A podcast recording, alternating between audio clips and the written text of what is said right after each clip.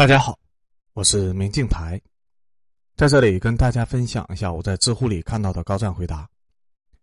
本期的问题是：你从什么时候开始意识到中国正在逐渐变强？答主是砍叔。去过九十多个国家以后，我发现中国不是逐渐变强，而是一夜之间从非洲变成了欧洲。这就是为什么中国威胁论如此盛行，因为在此之前。世界各国发展都是循序渐进的，从没有人见过中国式的变强的先例。作为职业旅行者，我曾经完成过一次自驾车穿越亚欧非美四大洲的长途旅行，沿途经过了五十多个国家和地区，这其中既有亚美尼亚这样的人均 GDP 三千多美元的穷国，也有挪威这样的人类发展指数世界第一的绝对的发达国家。行驶在不同国家的道路上。对他们的经济发展与国家建设的感受可以说是一目了然。或许再贫穷的国家都会有那么一两条形象工程式的迎宾大道，但只要深入这个国家偏远、人烟稀少的地区，马上就能让它的真实水平打回原形。比如亚美尼亚北部的一条主干道，那种满是坑坑洼洼的道路，在这种道路上开车，你都能猜得到那是什么样的感受。到了经济状况稍微好一些。人均 GDP 大致和中国相当的地方，比如很多的东欧国家，终于有了普遍的全国的平整的道路网。比如波兰乡间的一条小路，就是类似于我们中国那种双向的单车道。看到这种路，你会觉得很平淡无奇，毕竟类似的路中国就有很多很多。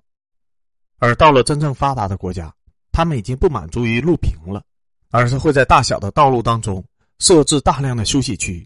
配有观景台、野餐座椅、垃圾桶，甚至是卫生间，满足过路人的精神和生理的双重需求。比如在德国的黑森林地区，一座典型的观景休息区就是，中间是一个长条的桌子，桌子两边是可以坐五六个人的长条石凳，旁边还有一个垃圾桶。甚至是阿联酋这样遍地荒漠的发达国家，也会在路边设置休息区。即便如此的缺水，他们依然为厕所配置了专门的水箱。每天用水车进行补充。走过这么多的国家，用路况来判断国家的发展水平，几乎没有失手的时候。然而，改写我三观的却是去年在国内自驾的经历。我租了一辆车，开向山西和陕西两省交界的黄河一带，想要实地的探访这条我们的母亲河。然而，刚开上山西这侧的沿黄公路，我就后悔了，因为这边的路况都是土路，地图上面的干道。是这样，根本就不能叫做路的路，配上隔三差五穿越的羊群，我无比的庆幸自己租了一辆 SUV。说实话，我在非洲都没有见过这么烂的干道。又走过了一段路，路过了一座工地，侧面沿着山路贴上了标语：“建炎黄旅游路，圆百姓畅通梦。”原来已经在修路了，我有些后悔没有晚点来，那样就能看到新路的样子了。这样的搓衣板路实在是走着痛苦。刚好不远处是一座跨河的浮桥，我决定去陕西那边碰碰运气。这里并没有黑山西的意思。照片拍摄于二零一九年五月，按照中国工程的速度，这条沿黄的旅游路应该已经修好了。跨过不长的浮桥，来到了陕西这一侧，我以为自己穿过了时空隧道，时间是从十九世纪到了二十一世纪，空间则是从非洲到了欧洲。原来新修好的路是这个样子的，当然。这也没什么好奇怪的，对于基建狂魔本魔来说，路当然就应该修成这样。让我被彻底震撼到的是路边的这些观景台、公共厕所、分类垃圾桶、观景凉亭一应俱全，甚至观景台本身是特意依托河边一座已经有的小庙而建的，让休息者不仅能够欣赏自然的美景，还能得到文化的体验，连无障碍坡都考虑到了。我走了这么多的国家。可以说，从来没有见过这么贴心的路边休息区。你可以去对比一下刚才德国那个简陋的休息区，你会觉得他们才是发展中的国家。那么，这个休息区是仅此一处的面子工程吗？并不是的，每隔一段路就会有一座设施相差无几的观景台，每座都是精心依托地势和文化建筑而修的。观景台二已经使用了太阳能板，环保的理念走在了世界最前沿。除了沿途的观景台，路边的自然景观也被进行了精心的修缮和命名。所有的介绍全部都是中英双语的。这些所有的地点全部都位于这条免费的沿黄公路两侧，不属于任何收费的景区。我相信，在这条路不久前完工以前，这里的路况应该就是对岸山西的样子。你说，这是不是从非洲一步跨进欧洲？那又是什么呢？修路是为了把游客带进来，那么周边的村庄，他们准备好接待游客了吗？我随便走进了附近一座号称以枣树闻名的村子，这里并不是什么知名的旅游景点，要不是看到路边的牌子，我也根本就不会进来。村子里面的核心景点是一片不大的千年枣树林，旁边还有一些破旧不堪的窑洞式的建筑，完全符合大众对陕北农村的固有的印象。这些建筑提醒我，就在不久之前，这里还是一个落后封闭的地方。然而现在，只能在少数的角落看到这些时光的影子。村子里其他的地方都已经焕然一新了。就从公共厕所说起吧。男厕所和女厕所的标志，连同整座厕所的设计，一看就是专业人士结合最新的潮流和陕北当地的风俗特别设计出来的。这种超前的设计理念，我之前只在欧洲最发达的国家见到过。虽然女厕所的标志贴反了，显示出施工人员的素质还是有待提升的。村委会的楼上被改成了客栈，连同村委会的大楼一起被修缮一新。客栈里面的房间和现在很多快捷酒店里面的房子几乎是一模一样的，而且床边的桌上还有红酒。哼，惊不惊喜，意不意外？你能想象吗？就在一个窑洞旁边不远处，就有一座如此现代化的酒店。非洲和欧洲。存在于同一座村子里面，世界上哪里还有如此的奇景呢？这些全部来自于陕西嘉县，一个人均 GDP 只有人民币三万元，核算成美元只有四千元。二零二零年二月才摘掉贫困县帽子的贫困地区，而这里的做法，恰恰是我认为扶贫的最正确的路子。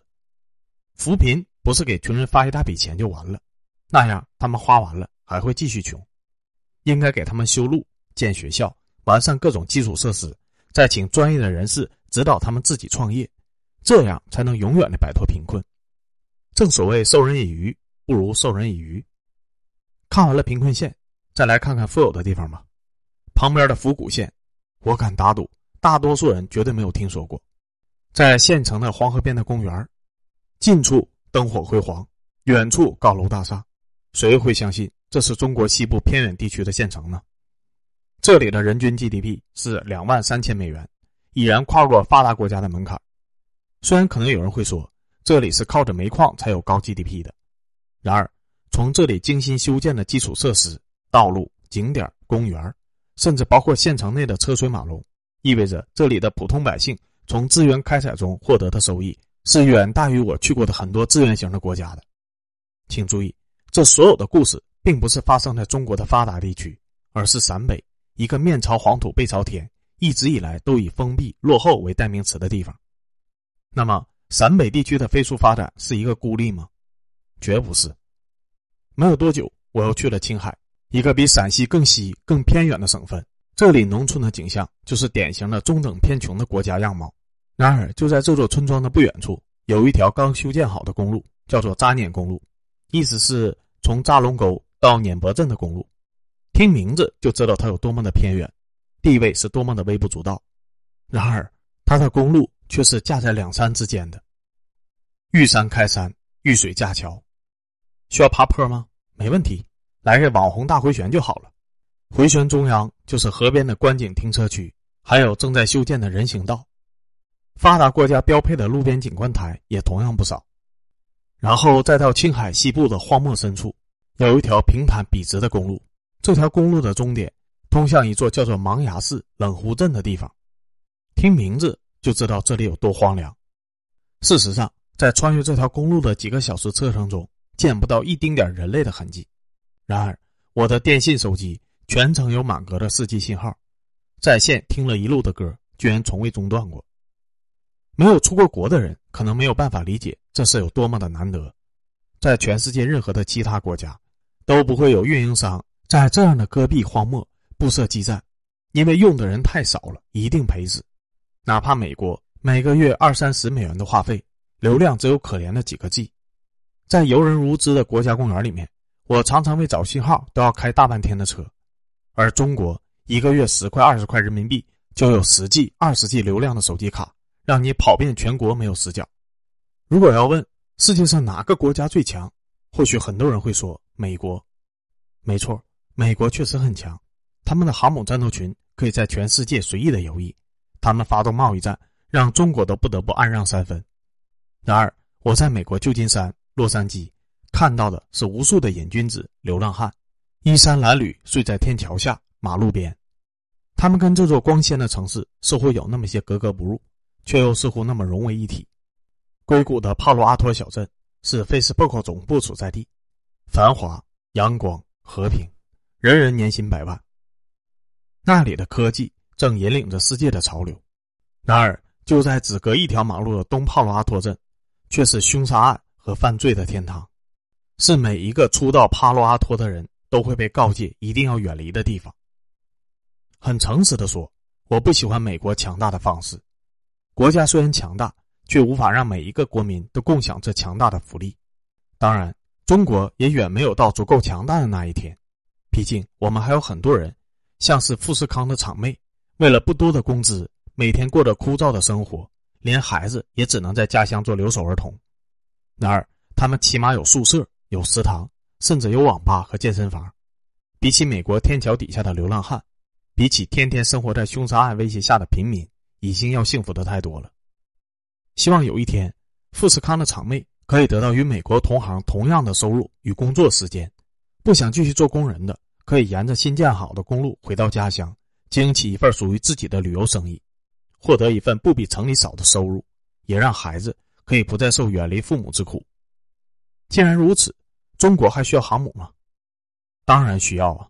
毕竟有了航母，有了强大的军力，我们才能不惧怕美国贸易战的讹诈，让中国创造真正走向世界食物链的顶端，继而让上班的人也可以不用再九九六，有更多的假期，也有更多的属于家庭和自己的时间。